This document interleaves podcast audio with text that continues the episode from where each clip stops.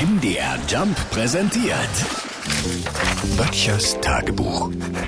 Notizen aus der Provinz. Also, wenn in diesem Jahr eines das Thema Nummer eins ist, dann sind es ja nach wie vor die Energiepreise, oder? Hätten Sie mal gedacht, wie weitreichend gerade die Diskussion um die Unabhängigkeit von russischem Gas mal sein wird? Heute endet ja offiziell die Heizperiode. Ja, und das nicht nur zu Hause. Sie haben das mitbekommen, ja?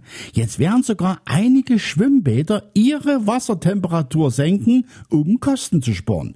Aber ist ja irgendwie klar, denn die Rechnung ist ganz einfach. Je weniger Gas wir von Russland kaufen, umso schneller kommt Wladimir ins Schwimmen.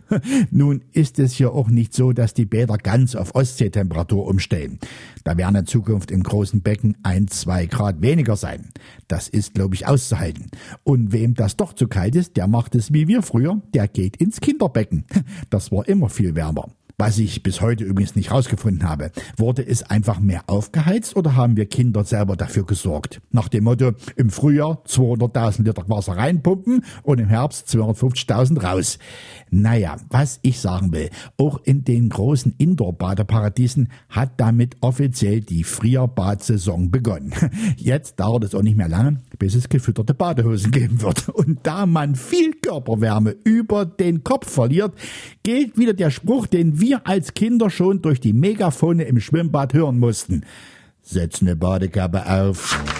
Böttchers Tagebuch. MDR Jump macht einfach Spaß.